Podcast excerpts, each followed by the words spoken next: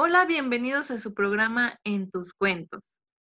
Es nuestra primera emisión de este programa. Estamos muy emocionados. Me encuentro con mi compañero Pablo y vamos a contarles un cuento muy padre que tiene que ver con mucho de esta pandemia que está pasando. Y pues, ¿tú qué dices, Pablo? Claro que sí, Rubí. Eh, al, igual que tú, pues estoy muy, muy emocionado de, esta primera emisión de, esta serie de podcast que, que, vamos a tener del programa En tus cuentos. Eh, bueno, pues este, este cuento se titula ¿Existe la cura? Y pues es de, de mi compañera Rubí. ¿Qué te parece si, si vamos a escucharlo? Muy bien, vamos a ello. Juan se encuentra viendo la televisión. Empiezan a salir las noticias donde le prohíben rotundamente a la gente el salir a la calle, ya que hay una enfermedad mortal. La Jornada Nacional de Sana Distancia es un paquete de medidas de seguridad sanitaria.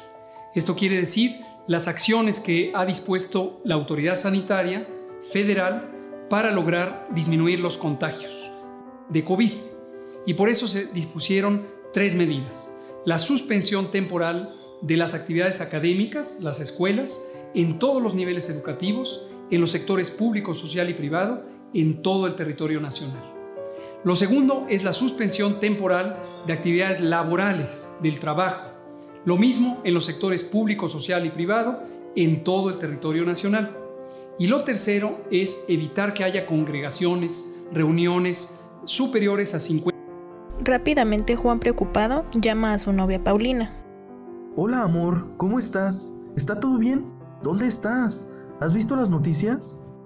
Sí he visto las noticias. Estamos bien en la casa. Gracias por preguntar, amor. Qué bueno que estás bien, amor. La verdad está bastante preocupado por ti. Oye, pero ya no nos vamos a poder ver. ¿Qué voy a hacer sin ti? No te preocupes, esta maldita enfermedad no logrará separarnos. Nos podremos seguir viendo a través de videollamadas. Ya verás que las cosas seguirán como antes. Claro que sí, amor. Mientras estemos en contacto, nada podrá con nosotros. Paulina y su mamá estaban sentadas en la mesa viendo las noticias. ¿Has visto, madre? Juan está preocupado por mí. De verdad ese hombre es muy importante y no lo quisiera perder. Ni a él ni a ti. Los amo mucho en verdad son las personas más importantes en mi vida. Ay, mijita, hay que quedarnos aquí en la casa como dicen en la tele. Igual, pues tú puedes seguir trabajando desde la computadora, ¿no? Mamá, pero Juan, él es mesero. Sin su trabajo no podrá sobrevivir. Me imagino que debe tener ahorros como todos. Por si llega a pasar algo, ¿no crees? Tú estate tranquila, mijita, no pasa nada. Igual si el Juan necesita algo, pues ya nosotros le echamos la mano. Puede ser que sí, mamá. Espero que Paulina y su mamá estén bien. De mientras, checaré si tengo suficiente comida para sobrevivir esta cuarentena. Maldita sea. No sé, no sé cómo le voy a hacer. Poco a poco Juan se estaba quedando sin comida, ya que al vivir solo no compraba mucha despensa, y al trabajar en un restaurante siempre comía ahí. Su novia era la única persona con la que hablaba, ya que para Juan ella era la única persona en la que confiaba, y no tenía ninguna otra forma de comunicación más que a través de su teléfono. Todas las noches su novia lo llamaba puntual, a las 12 pm, cuando su mamá ya se había dormido para no tener problemas con ella. Pero de igual manera no se desvelaba tanto, porque ella al día siguiente tenía que trabajar, y aunque sus labores eran desde casa, tenía que reportarse puntual a su trabajo, para iniciar sus labores vía remota. Hola amor, buenas noches, ¿cómo estás? Hola, hola, bien, creo, extrañándote bastante. ¿Y tú? ¿Cómo estás? ¿Has estado comiendo bien? Claro, amor, hasta de más. Creo que ya me creció la panza. Juan le mintió a su novia, pues no quería preocuparla, ya que su salario era muy poco.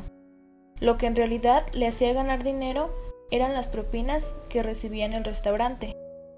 Y el hecho de no ir a trabajar no le daba tantos ingresos a Juan.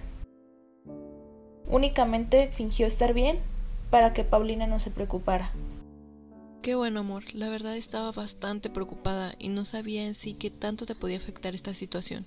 Yo sé que vives de lo que ganas en el restaurante y tu ingreso fuerte son las propinas, así que desde que no has estado trabajando temí por ti, por tu situación. Si tan solo pudiera ir a verte, si tan solo pudiera estar ahí para apapacharte, abrazarte hasta dormir, o si tan solo me dejaras ayudarte un poco económicamente, Sabes que cuentas conmigo y con mi familia. La verdad, sabes que no estás solo amor. Por favor, prométeme que si necesitas ayuda, me vas a llamar. De verdad no te preocupes, amor, yo estoy bien. Tenía bastante dinero ahorrado y con eso es con lo que estoy sobreviviendo en estos momentos. Creo que podré salir de esta situación sin ningún problema. Créeme, no es necesario. Qué bueno, amor. Me da gusto escuchar eso y al mismo tiempo me reconforta. Ahora que me dices eso, podré estar más tranquila, amor. Me pesa decir esto, pero tendré que dejar, ya es tarde. Mañana tengo que trabajar. No te preocupes, yo sé. Que descanses, amor. Te amo. Una semana después, a Juan le cortaron el internet. Se le acabó el saldo. Al pasar los días, Juan se quedó con muy poca comida, porque el dinero que le pagaron ese mes lo tuvo que usar para pagar la renta del lugar, ya que si no lo hacía, lo sacarían a la calle en plena cuarentena. Oh, oh, tengo, tengo mucha hambre. La despensa, el refri, ya todo está vacío. Ya no tengo nada. Nada que comer. Pasa, me siento. Me siento mal. Tengo. Tengo hambre.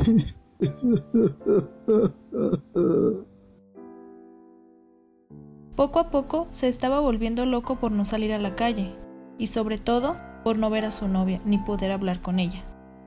Recordaba esa infancia donde vivía en un orfanato. Incluso empezó a escuchar risas y llantos.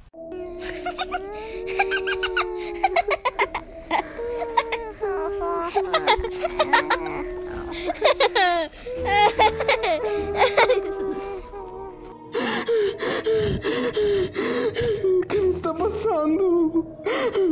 El hambre me está haciendo alucinar. Hola, hijo. Lamentamos, haberte, abandonado. Te amamos. Váyanse. No los quiero ver jamás. Déjenme en paz. Déjenme, déjenme. Váyanse. Váyanse ya. Largo, largo, largo, largo. Juan empezó a lanzar cosas por todas partes, mientras gritaba hasta quedarse desmayado.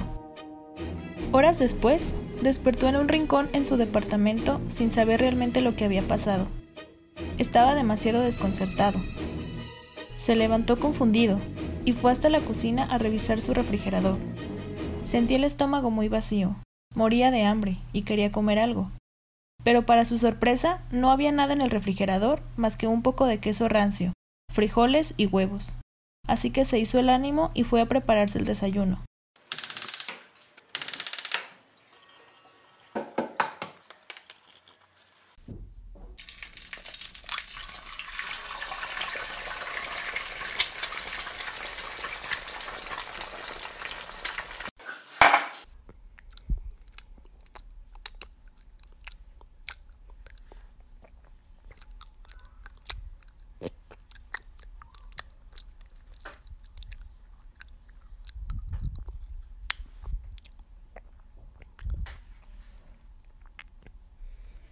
Mientras desayunaba, lo poco que le quedaba, Juan comenzó a sentirse mal, un poco mareado y con un dolor insoportable de cabeza. Se levantó de la mesa y fue a buscar una pastilla para la migraña, pero fue inútil, no tenía nada en su pastillero. Así que desesperado por el dolor, lo único que encontró fue unas pastillitas que ni él supo qué eran, y pensó que era mejor eso a nada. Así que fue por agua y las tomó. Pasaron 20 minutos, y Juan comenzó a sentirse un poco mareado, Debía ser por las pastillas que había tomado antes, y lo que no esperaba que pasara sucedió de nuevo. Comenzó a tener alucinaciones, y esta vez todo fue peor. Hijo, por favor, por favor, queremos ayudarte. Queremos ayudarte. Sabes que no estás bien. Sabes que no estás bien. No los quiero ver. Ya estoy harto de que siempre se aparezcan aquí y yo ya no los quiero ver. Hijo, de Hijo, verdad, de verdad, debes, debes pedir ayuda, y pedir lo ayuda y lo sabes. sabes. No estás bien. No estás bien. Sabemos que en tu vida Sabemos todo que en está tu vida mal. todo está mal. A ustedes no les importa.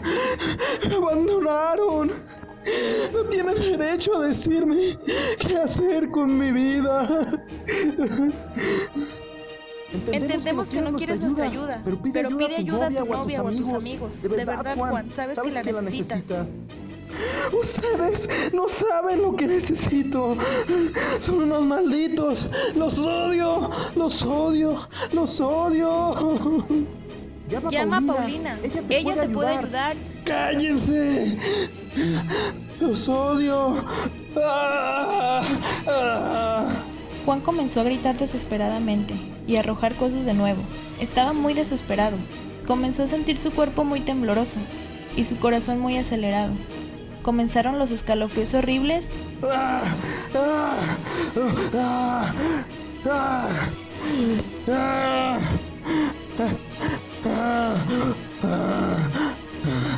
¿Acaso me estoy volviendo loco? ¿Qué está pasando? Corrió al baño, se miró al espejo y era él. Por fuera se veía normal, tranquilo, a pesar de que tenía unas grandes ojeras alrededor de sus ojos y se veía un poco más delgado y pálido de lo normal. Era él, aunque perfectamente sabía que no estaba bien. Las visiones cada vez eran más reales y ahora sentía estos ataques. Debía hacer algo. Pero por otro lado, no quería preocupar a Paulina ni a su madre, ya que su madre sufría seguido de taquicardias y no era muy oportuno preocuparlas con sus problemas. Además de que no podía visitarlas, ya que no se debía salir por la pandemia que azotaba el mundo. Juan estaba desesperado, seguía temblando y sintiendo su cuerpo caliente y su corazón muy acelerado. Se tiró en el suelo del baño y poco a poco comenzó a sentir que sus ojos se cerraban.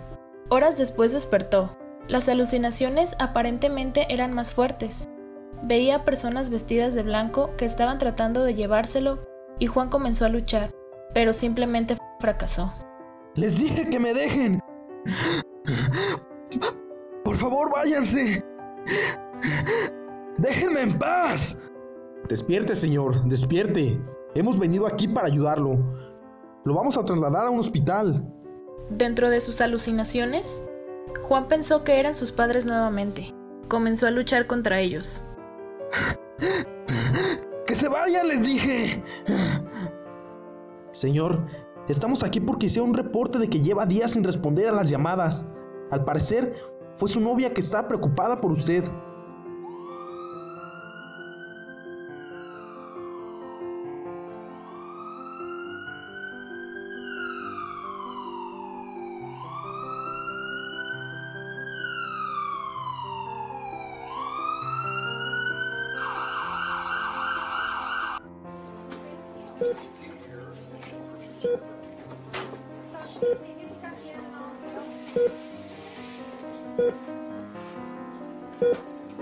Juan despertó confundido.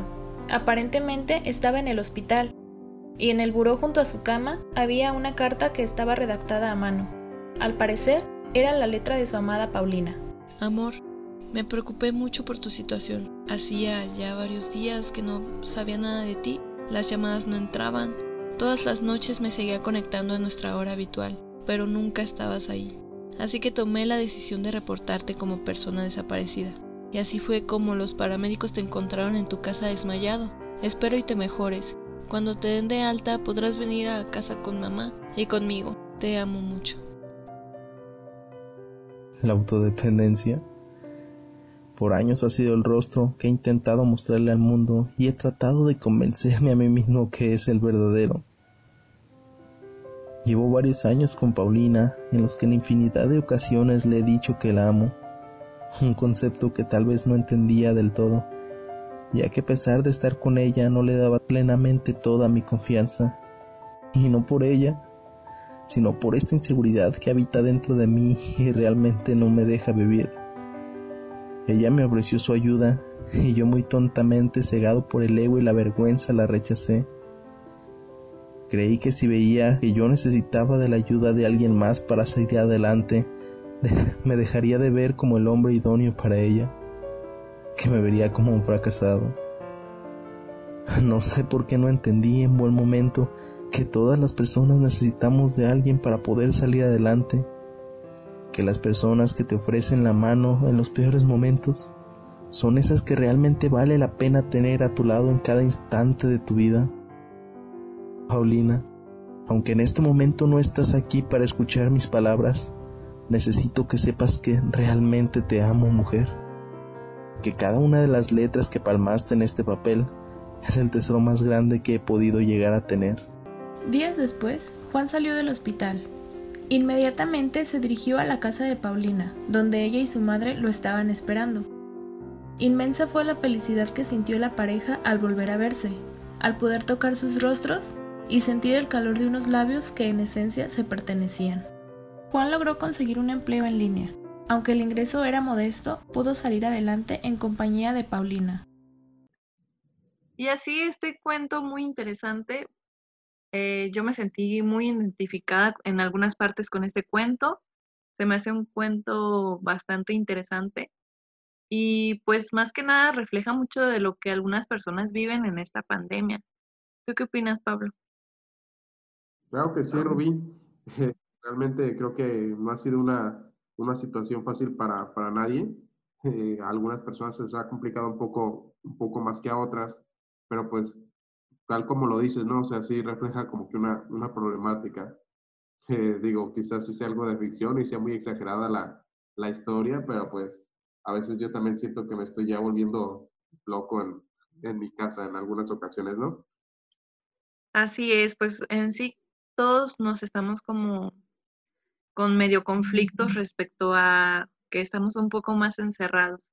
Pero bueno, este cuento fue bastante interesante y nos gustaría que ustedes nos mandaran sus cuentos eh, para poderlos reproducir cada martes y ponerles una historia bastante pues bonita y que ustedes mismos escuchen sus cuentos y pueden mandarnos sus cuentos por nuestro correo que es en tus cuentos para que puedan escucharlos cada martes. Es correcto, así que ya saben, si tienen algún cuento, pues mándenlo y nosotros les apoyaremos para, para poder reproducirlo. Eh, bueno, pues un placer haber estado con ustedes y nos vemos el, nos escuchamos, mejor dicho, el, el próximo martes. Hasta la próxima emisión. Bye. Bye.